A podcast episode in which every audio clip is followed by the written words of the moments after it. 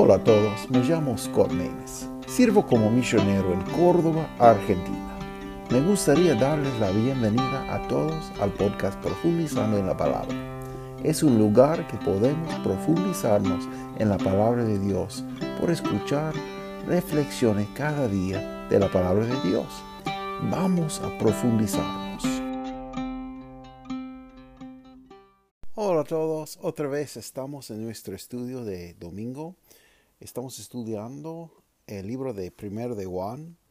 Y bueno, vamos a través de todos los libros de la Biblia para saber más y más que eso, que tenemos sabiduría en lo que dice la palabra de Dios y que podemos profundizarnos con nuestra relación con Él. Bueno, hoy vamos a ver versículos 2 y 3 de capítulo 4. Primero de Juan capítulo 4 versículo 2 y 3. Hay tantos versículos que, no, no, no mucho, pero algunos versículos que quiero compartir y bueno, con uh, el tema de los textos. Um, bueno, realmente la reina de las reinas valeras en ese, en ese asunto es, eh, es la Biblia 1865. Y voy a utilizar hoy para el programa porque lea muy, es muy bello como lea. Bueno, y vamos a ver, vamos a ver lo que dice. Primero de Juan, capítulo 4, versículos 2 y 3, dice así. En esto se conoce el Espíritu de Dios. Todo espíritu que confiesa que Jesucristo es venido en carne es de Dios. Y todo espíritu que no confiesa que Jesucristo es venido en carne no es de Dios. Este tal espíritu es espíritu de anticristo, el cual vosotros habéis oído que ha de venir y ahora ya está en el mundo.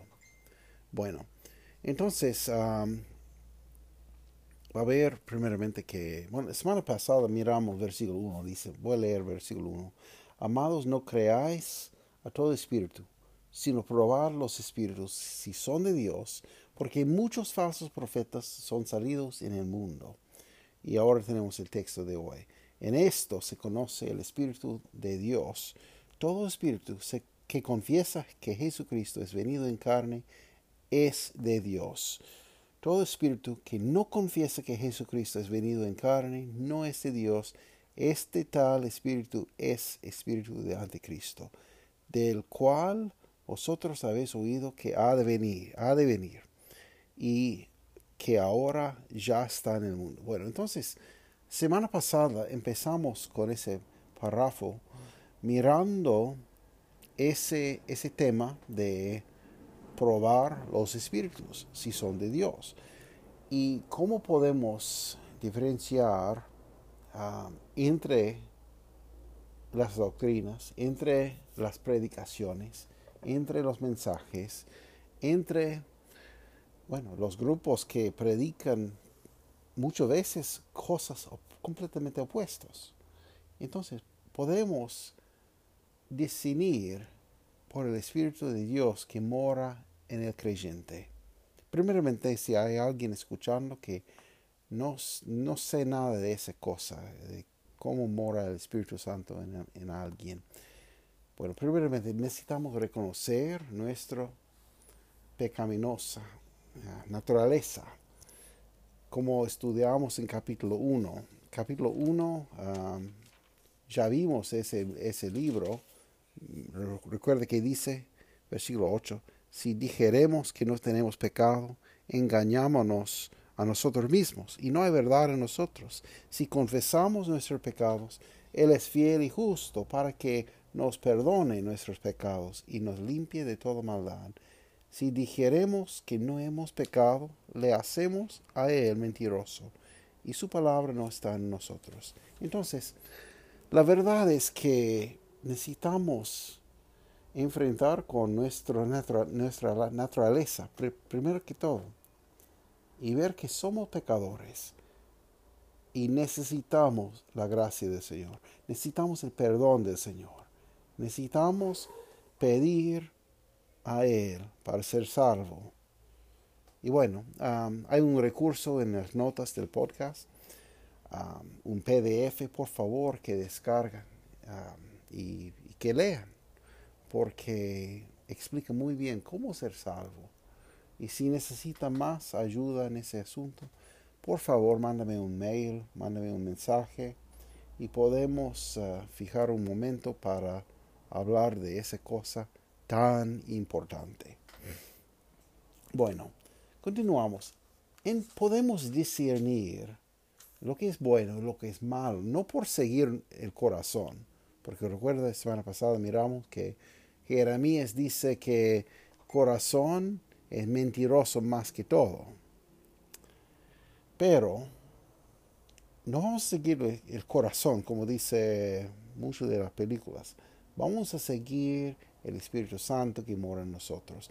Vamos a seguir su palabra, que es, bueno, realmente la mente de Dios escrito entre hojas de, un libro. Bueno, entonces, esa semana vamos a ver dos y tres de ese, de ese, ese versículos que empieza a explicar cómo podemos probar los espíritus, cómo podemos discernir. Y dice algo, una cosa que podemos ver y discernir. Dice, en esto se conoce el Espíritu de Dios. Todo espíritu que confiesa que Jesucristo es venido en carne es de Dios. Entonces, bueno, ¿qué dice esa predicación, otra predicación, una escuela dominical, una enseñanza, una prédica. ¿Qué dice acerca de Jesucristo? ¿Cómo enseña Jesucristo? Bueno, en la Biblia vamos a ver que Jesucristo, bueno, siempre había eterno. ante que todo, Dios, él es Dios, Él es Jehová, Dios mismo. Dios no tiene tres partes, pero tiene tres personas. Tenemos Dios que es el Padre de todo. También Juan capítulo 4 nos dice que Dios es espíritu y ellos que adoran deben, debemos adorar en espíritu y verdad. Él es espíritu. Su naturaleza es como espíritu. Él es el Espíritu Santo. El Espíritu Santo es Dios. También Dios ha hecho carne y moraba con nosotros. Vamos a ver algunos versículos en un momento, en un ratito. Que, y realmente hay muchos, no vamos a explicar todo porque hay muchos, pero suficiente para mostrar que Jesucristo es Dios en la carne. Entonces, Dios no tiene tres partes, tiene tres tres, tres personas.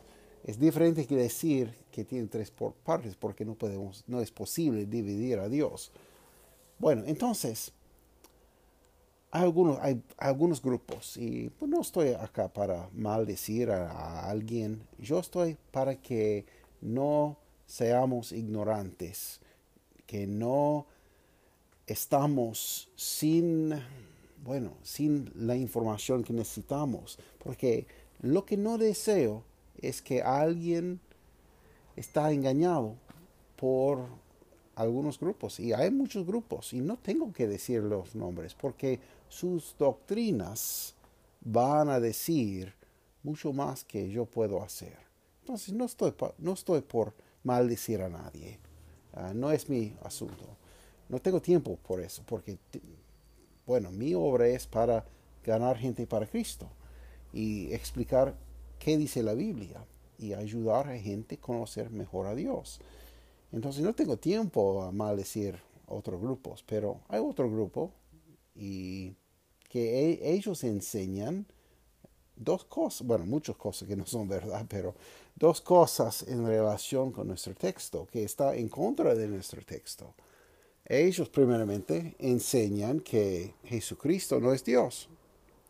Ese grupo enseña que Jesús es un ángel y nada más. Y um, también ese mismo grupo enseña que el Espíritu Santo no es Dios, que es solo una fuerza como, como las películas. Pero voy a decir, bueno, no vamos a ver todos los versículos, pero ah, si recuerda el año pasado, ah, pasamos por todos los credos doctrinales y estudiamos todas esas cosas. Um, puede buscar en los, episodios previos para, para, ver más, pero Dios es espíritu. El Espíritu Santo es Dios. También Jesucristo es Dios. Bueno, vamos a ver algunos versículos. Y um, el opuesto acá dice, uh, todo espíritu que no confiesa que Jesucristo es venido en carne, no es de Dios. Es, y este tal espíritu es espíritu de anticristo, del cual vosotros habéis oído que ha de venir, y ahora ya está en el mundo. Bueno, primeramente voy a explicar esa cosa y, después vamos a ver algunos versículos. ese tema de anticristo, ¿qué, ¿qué, quiere decir anticristo?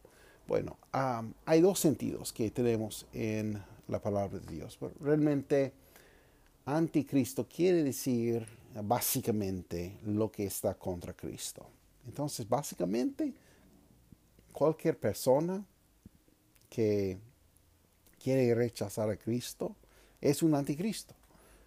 Entonces, en ese sentido, y habla así en ese libro, y, bueno, y algunos lugares, pero más que eso, la Biblia también habla del, de el, del anticristo.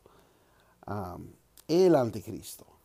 ¿Quién es? Bueno, va a ser un, un líder global, un líder que va a aparecer y va a aparecer y todo el mundo, o la mayoría del mundo va a seguirlo. Y él va a estar en el templo haciendo cosas y va a parecer que es el mejor político, que va a guardar sus promesas, realmente va a tener resultados, pero después de tres años y medio va a quebrantar todas sus promesas, todas las alianzas. Y en ese momento va a mostrar realmente quién es. Es el anticristo. La Biblia habla de, de bueno, Apocalipsis, podemos, ya estudiamos uh, algunas semanas atrás. Eh, Daniel, el libro de Daniel habla de, él y también uh, Tesalonicenses. Uh, puede leer el, todo el libro de, bueno, segundo capítulo de, segundo de Tesalonicenses. Habla de, del anticristo. Puede leer un poquito. Dice versículo 1 hasta 4. Os rogamos pues, hermanos, por la venida de nuestro Señor Jesucristo y por nuestro allegamiento a Él. Bueno, entonces, Él va a hablar del momento que, va, que Cristo va a juntar a todos nosotros que tiene salvación.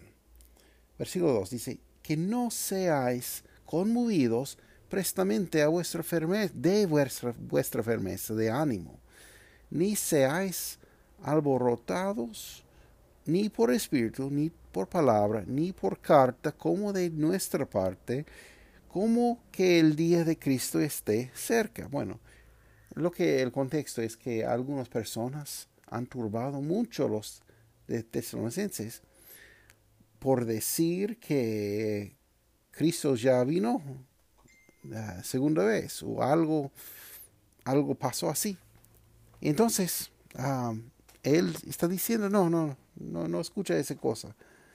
Ahí ah, va a ser así, versículo 3. No os engañe nadie de manera alguna, porque no vendrá aquel día sin que venga antes la apostasía y se manifieste el hombre de pecado, el hijo de perdición. Ahora estamos hablando de el anticristo, del anticristo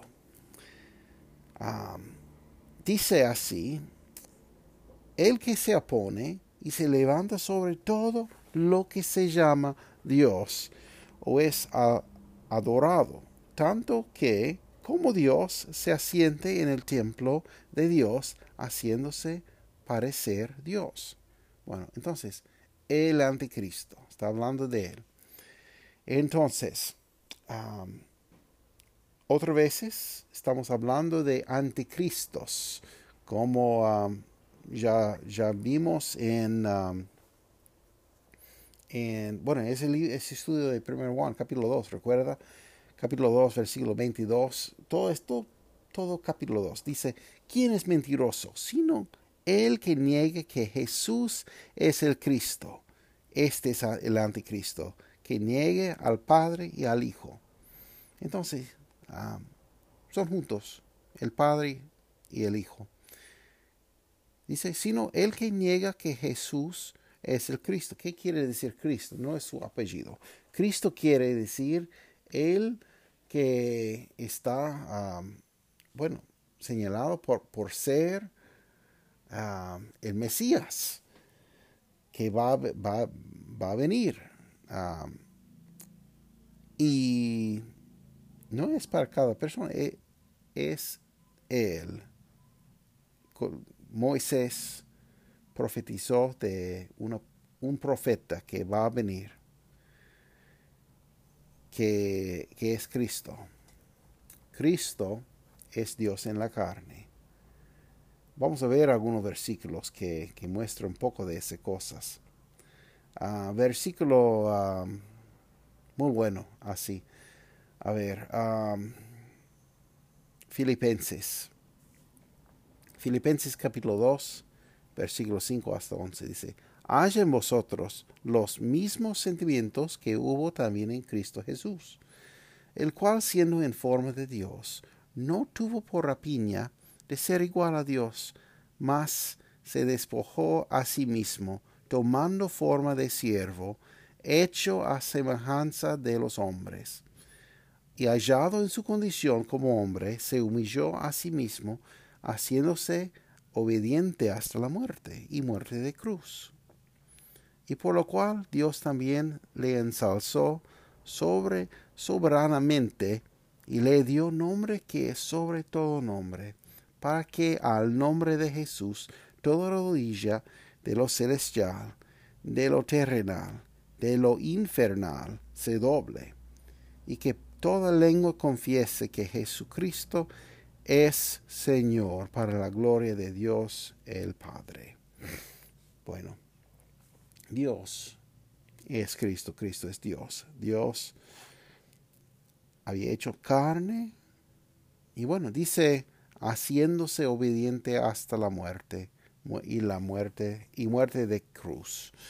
Cristo fue a la cruz para pagar las deudas de cada, uno de nosotros. Vamos a ver al principio, Juan capítulo 1. Juan capítulo 1, mire ese versículo, es muy bueno. Juan capítulo 1, empezando versículo 1. Porque es importante entender que, que Jesús es Dios. Jesús tenía un cuerpo, un cuerpo físico. Algo que Juan está compartiendo es una doctrina de gnosticismo. Bueno, es una palabra muy grande, pero ese grupo, bueno, negó que Jesús tenía un cuerpo. Que, quiere negar que, Cristo y una vez tenía un cuerpo físico, porque ellos crean que, bueno, eh, malinterpretan algunos versículos y ellos dicen todo del cuerpo es malo y todo de espíritu es bueno y hay una división así tan grande. No es decir, como ya estudiamos el capítulo anterior, recuerda que separamos esas dos cosas y hablamos de ese asunto también, de gnosticismo. Entonces puede volver a los estudios de capítulo 3 de, de 1 de Juan. Y bueno, pero ese grupo quiere enseñar que Cristo no tiene cuerpo, porque para ellos es incomprehensible que Dios va a tener un cuerpo, porque para ellos todo lo físico es malo Y la Biblia no, no nos enseña esa cosa. Bueno, el pecado es malo. Y ese mundo sí es, está tocado por el pecado. Toda creación está afectado por el pecado. Por eso no podemos salvar a nosotros mismos. Por eso no puedo producir buenas obras para salvar mi vida. Necesito apoyarme completamente en el sacrificio de Cristo. Es el plan de Dios. Bueno, vamos a ver el plan de Dios. Juan capítulo 1 es un texto muy, pero muy bueno. Mire que dice, en el principio ya era el verbo. Ya era el verbo. ¿Qué es el verbo? El verbo es Cristo, es Jesús. También es, bueno, es, es totalmente el Espíritu de Dios envuelto en un cuerpo. Las Biblias ah, ah, ah, más antiguas utilizaba en lugar del verbo la palabra. Incluso, es poco interesante, pero incluyendo ese, esa versión que estoy leyendo en 1865. Es algo muy interesante, pero la primera versión utilizaba esa palabra, la palabra, leo algo así en el principio, en el principio ya era la palabra, pero no sé, tercera edición o quinta edición se cambiaron por el término bien conocido en el mundo hispano, uh, hablantes, el verbo. Bueno, entonces, ¿cuál es mejor? Bueno, para mí son sinónimos, pero algunos quieren tener una guerra sobre esa palabra. Pero lo importante es quién es. Está hablando de Dios. Todo su mente. ¿Cómo vamos a expresar lo que está en nuestra mente?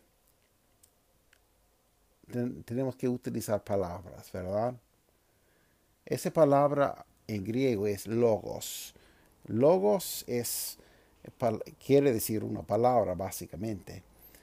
Y básicamente Dios ha hecho en carne todo sí mismo para hacer sacrificio para nosotros. Entonces, continuamos. En el principio ya era el verbo, y el verbo era con Dios, y Dios era el verbo. Dios era el verbo. Eh, es, es, la forma que está en el, en el griego. Eh, esa Biblia está muy pegada al texto griego. Entonces muchas veces da algunos giros por leer porque sintáctica parece un poco raro, pero porque está así, es porque casi, mm, bueno, 90, 90 de veces de 100 está siguiendo exactamente el sintáctico del griego. Entonces, está así. En ese caso es exactamente así. Dios era el, verbo. Este era en el principio con Dios. Está hablando de Jesús. Todas las cosas por este, por, por quién? Por Jesús, fueron hechas. Y sin Él, ¿sin quién? Sin Jesús. Nada de lo que es hecho fue hecho. En Él, ¿en quién? En Jesús estaba la vida. Desde el principio estaba la vida. Dice, y la vida era la luz de los hombres. Y la luz en las tinieblas resplandece, y las tinieblas no la comprendieron. Fue un hombre enviado de Dios, el cual se llamaba Juan. habla de Juan el Bautista. Dice, este vino por testimonio, para que diese testimonio de la luz, para que por él todos creyesen. ¿Por quién? Por Jesús. No podemos tener salvación por ninguna otra persona. Por él todos creyesen. ¿Todos de quién? Todos que quieren. Dice, hablando de Juan, él no era la luz, mas fue enviado para que diese testimonio de la luz aquella palabra era la luz verdadera. Bueno, en, ese, en esa versión de 1865, realmente e, ese texto electrónico es de 1868, algo, no sé, pero está así en los textos después de 1868. Aquí, acá, pero mire que cómo hay un enlace así. Aquella palabra era la luz verdadera que alumbra a todo hombre que viene en este mundo. En el mundo estaba y el mundo fue hecho por él y el mundo no le conoció. Entonces, Cristo, Jesús, hizo el mundo. Y dice también, en el mundo estaba. Cristo, Jesús, fue al mundo. Mire que dice el versículo 11. A lo suyo vino y los suyos no le recibieron. Mas a todos los que le recibieron, dióles poder de ser hechos hijos de Dios, esto es, a los que creen en su nombre, los cuales no son engendrados de sangre, ni, ni de voluntad de la carne, ni de la voluntad de hombre, sino de Dios.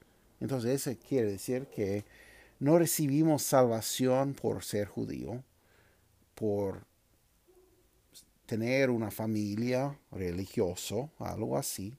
No recibimos salvación por ah, el color de, del piel eh, o la raza que tiene alguien. Recibimos por la fe. Dice a los que creen en su nombre. Es cualquier persona que quiere creer, que quiere poner su fe en Él, puede recibir. Y ahora el versículo, mire, mire ese versículo 14. Y el verbo, hablando de Jesús, y el verbo fue hecho carne y habitó entre nosotros y vimos su gloria, gloria como del unigénito del Padre, lleno de gracia y de verdad. Bueno, algunas versiones modernas quieren cambiar esa palabra unigénito. ¿Qué quiere decir unigénito? Bueno, algunos dicen único algo así, y bueno, podemos jugar con las palabras y salir así, pero básicamente eh, lo que quiere decir esa palabra griego es exactamente acá, unigénito, único engendrado, es lo que quiere decir esa palabra.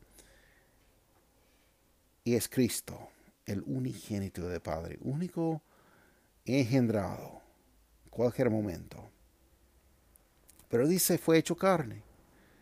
Y esa carne, carne físico, como tenemos nosotros. Pero no tenía pecado, no tenía nada de pecado. ¿Por qué? no tenía un padre terrenal. Bueno, mire que dice versículo 12 de, perdón, capítulo 12 de 1 de Corintios. 1 de Corintios, capítulo 12, versículo 1 a 3. Dice, en cuanto a los dones espirituales, no quiero, hermanos, seáis ignorantes. Sabéis que erais gentiles, yendo como erais llevados a los ídolos mudos Mire que dice, por tanto os hago saber que nadie que hable por el Espíritu de Dios llama anatema a Jesús, y que nadie puede llamar a Jesús, Señor sino por el Espíritu Santo. Bueno, eh, algo que pasó en, la ciudad de, de de muy interesante es que algunos de esos grupos de falsos profetas, adorando algunos ídolos, hablaban otro idioma ah, que no conocían. Bueno, en ese capítulo hablan de los dones espirituales, muy interesante. También tenemos una enseñanza en eso, en esa serie de doctrina. Pero es interesante porque algunos de ese grupos estaban diciendo maldiciones en otro idioma. Y eso pasó a más recién también. Escuché de un grupo que, bueno, que enseñaba de hablar lenguas y alguien entró en ese, lugar que, entendió hebreo en ese caso y escuchó maldiciones a Jehová en, hebreo. Interesante, ¿no? el diablo conoce todos los idiomas, ¿verdad?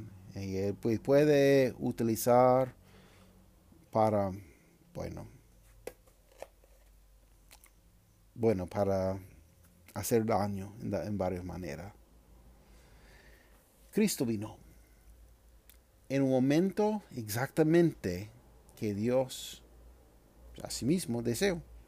Galatas capítulo 4 dice más, versículo 4, más venido, perdón, más venido el cumplimiento del tiempo. Dios envió a su Hijo, hecho de mujer, hecho debajo de la ley, para que redimiese los que estaban debajo de la ley, a fin de que recibiésemos la adopción de hijos. Y por cuanto sois hijos, envió Dios el Espíritu de su Hijo en vuestros corazones, que, que cual, perdón, el cual clama, Abba Padre. Así que ya no eres más siervo, sino hijo, y si hijo, también heredero de Dios por Cristo. Bueno, tenemos redención. Si usted conoce a Cristo como su Salvador, tenemos redención, tenemos salvación eterna. Tenemos algo que nadie puede, puede quitar. Es algo eterno. Tenemos un hogar en los cielos, un lugar listo. Y para poner todas esas cosas, los eventos en movimiento así, Dios sabía exactamente el momento. Y dice, por eso dice, más bien venido el cumplimiento del tiempo. Dios envió a su Hijo, hecho de mujer, hecho debajo de la ley. Un momento exacto. Si vino um, 100 años antes, Cristo, Jesús, no podía ser el Mesías si vino cien años después, no podía ser mi Salvador. ¿Sabe? Porque en un momento exacto de todo el mundo, eso pasaba en ese momento. Y no hay otra opción.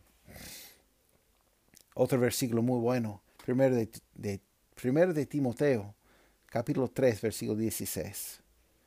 Es muy bueno es otro, otro, otro versículo que muchas veces las Biblias modernas um, utilizan otro texto griego y realmente no es tan poderoso lo que vamos a ver. Mire que dice, y sin controversia, grande es el misterio de la piedad. Mire que dice, Dios ha sido manifestado en la carne ha sido justificado en el Espíritu, ha visto, ha sido visto de los ángeles, ha sido predicado entre las naciones, ha sido creído en el mundo, ha sido recibido en la gloria. Wow, es un versículo. Ah, lo que es diferente en las versiones modernas es que en lugar de Dios dice Él. Ah, dice Acá dice Dios ha sido manifestado en la carne. Entonces es bien clarito que Jesús es Dios, porque es Jesús que ha sido manifestado en la carne. Ese versículo dice, Dios ha sido manifestado en la carne. Otro texto griego ah, que utilizan, que está debajo de las versiones modernas, bueno, ah, realmente tiene men, menos ejemplares de ese, ese, esa diferencia. Pero cambia mucho porque, bueno, en la Biblia tradicional dice, Dios ha sido manifestado en la carne. Otro dice Él. Entonces, no hay una referencia a su divinidad. Y también, bueno, otra cosa interesante, dice, ha sido manifestado en la carne. No, no, es, no era fantasma como enseñan los gnósticos. Ellos tienen, bueno, mucha evidencia de los gnósticos, tiene, bueno, mucho rayo de luz ah, saliendo de, de ah, pintura de Jesús o algo así. Mucha gloria emanando de él. él tenía un cuerpo humano que, que puede sangrear y, y que pudo sangrear, perdón, y sentir dolor. Ha sido Dios ha manifestado, ha sido manifestado en la carne, ha sido justificado en el Espíritu, ha sido visto de los ángeles, ha sido predicado entre las naciones. Ahora, todavía estamos haciendo, estamos predicando entre las naciones. Y todavía hay iglesias locales que mandan misioneros cada rincón del mundo para predicar que hay un Salvador. Dice, ha sido creído en el mundo. Gracias a Dios, muchos crean. Muchos quieren poner su fe en Cristo. Y dice así, ha sido recibido en la gloria. Wow. Es muy bueno, ¿no? Es muy bueno. Es muy importante que Cristo tenía un cuerpo físico, porque el plan de Dios es que, que bueno, tenía un sacrificio físico, un sacrificio sin mancha, perfecto, para ofrecer para nuestros pecados. Y si Jesús no tenía cuerpo físico como enseñan algunos, bueno, está mentiroso la, la, palabra de Dios, porque las profecías de los salmos, bueno, dice que debe tener un cuerpo. Bueno, ese grupo que ya anoté, y no, no digamos el nombre, pero no es problema si digo, pero bueno, ellos, es interesante, ellos creen que Cristo tenía un cuerpo, pero es interesante que ellos crean que Cristo no resucitó con un cuerpo, que su cuerpo todavía está en, en, ah, en el sepulcro, ¿no? algo así. No, no, no, no sé qué, qué quieren. No, realmente no sé qué dicen ellos, qué pasó con su cuerpo, porque ellos enseñan que ah, no tenía cuerpo cuando resucitó, pero la Biblia dice que sí tenía cuerpo. ¿Por qué enseñan así ellos? Bueno, porque como ya hace 100 años, poco, poco más de 100 años, ellos, bueno, escribieron muchas cosas, muchas profecías, que no son profecías, que Jesús ha, de venir en tal y tal año. Entonces, ¿qué pasó? Nunca vino Jesús en ese año. Y ellos dicen, no, no, él vino, pero no, no con un cuerpo. Ah, invisiblemente vino. Bueno, la palabra de Dios dice que cuando Cristo vuelva, todos los ojos van a ver. No va a ser invisible. entonces, ¿y por qué ellos inventaron esa doctrina de Cristo no tiene cuerpo cuando resucitó? Es porque el libro de Hechos dice que Cristo va a volver, va a volver en misma manera que salió, ah, que se fue al cielo. Entonces, para ellos, si no vino con un cuerpo ah, invisible, uh, es una mentira, ah, entonces ellos tienen que decir que, que resucitó sin cuerpo. Bueno, entonces hay muchos, como dice segundo de Juan, versículo 7, dice, porque muchos engañadores son entrados en el mundo los cuales no confiesen que Jesucristo ser venido en carne, este tal engañador es y anticristo. Hay personas que no quieren explicar quién es Cristo y qué hizo. Bueno, entonces es muy importante que Él tenía un cuerpo y también que resucitó con un cuerpo. Mire qué dice Hebreos, capítulo 10. Hebreos 10, empezando en versículo 4. Dice así porque es imposible que la sangre de los toros y de los machos de cabrío quite los pecados.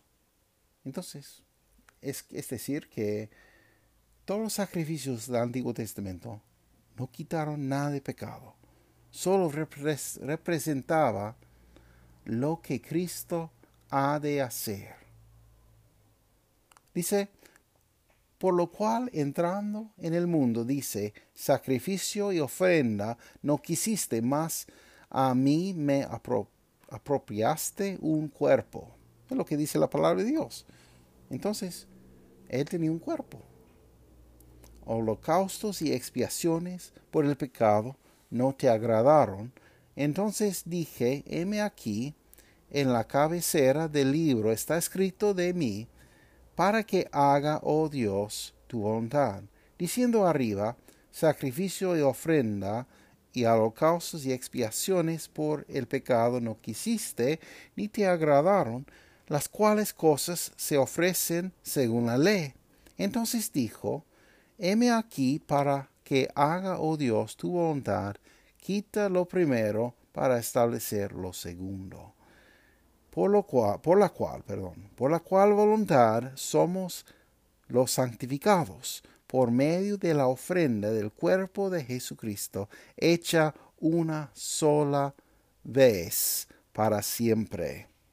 ¿Sabe que el sacrificio de Cristo es así una sola vez para siempre, no para repetir? Por eso la salvación es eterna. Y por eso también, bueno, nosotros como bautistas no tenemos la cruz en la pared con Cristo colgado todavía así. Yo, yo, no, yo no tengo un Jesús muerto. Él resucitó. Entonces no tenemos cosas así. Ah, no tengo, bueno, soy cristiano, pero no tengo cruces en mi pared con Cristo colgado así. Porque no es la verdad. La verdad es Cristo resucitó. Resucitó corporalmente y también vino a, la tierra primera vez, hecho de carne, para ser sacrificado, para hacer exactamente lo que dice Hebreos, hacer lo que la ley nunca podía hacer, establecer salvación eterna para toda edades. Es lo que hizo Cristo. Es lo que hizo Cristo. Entonces, voy a leer un versículo más. Primero de Juan, capítulo 4, versículo 15. Bueno, el mismo capítulo que estamos estudiando, poco más adelante vamos a estudiar más en el futuro, pero dice así, cualquiera que confesare que Jesús es el Hijo de Dios, Dios está en él y Él en Dios. Necesitamos ver lo que hizo Cristo y hacer una decisión. ¿Cuál es la decisión? La decisión es que yo entiendo que soy pecador, que no puedo salvar a, mí mismo y que Cristo, Cristo vino a la cruz para mí, para usted si no había otra persona para usted, solo para usted, va a ser. Es mi amigo. Es mi salvador. No es un Dios muerto. No es un Salvador muerto. Está vivo. Está vivo. Puede leer Hebreos capítulo 4. Es muy vivo. Y un día vamos a dar cuenta a Él. Qué bendición. Pero realmente, si usted tiene una duda, por favor, mándame un mail, ah, mándame un mensaje, o al menos que descargue ese, ese recurso en las notas, ese PDF, que, que se llama Evangelio de Juan. Primer parte de ese recurso explica muy bien cómo ser salvo. Es algo gratis, sin costo para usted y completamente tiene toda la bendición de nosotros para, para tomar, utilizar y también compartir con sus amigos. Porque más personas que entienden cómo cómo huir de la ira que, que viene es mejor. Bueno, muchas gracias por estar conmigo hoy. Eh, gracias por estar conmigo cada, cada semana en ese estudio. Ah, es algo que, bueno, realmente produce mucho fruto. Hay personas a varias partes del mundo que están disfrutando ese estudio. Y, bueno, yo no soy nadie, pero Dios es todo. Dios es bueno. Y gracias a Él que tenemos un medio así, que podemos, bueno, compartir cosas así y um, cualquier cosa, por favor, um, dime y, um, y, podemos buscar juntos lo que dice la palabra de Dios. Si hay una pregunta específica de ese texto, otro texto que, que hay en la Biblia, podemos uh, grabar un programa especial para usted. Bueno, muchas gracias y que tenga muy, pero muy buen día. Nos vemos. Muchas gracias por estar con nosotros. Es nuestro deseo que ese programa sea de bendición para usted y para su familia. Que Dios les bendiga ricamente. Cualquier consulta o duda, comentario, por favor, deja y um, podrían seguirnos por Facebook por YouTube y encontrar más información en nuestro sitio web profundizando en la palabra.org. Muchas gracias por estar con nosotros.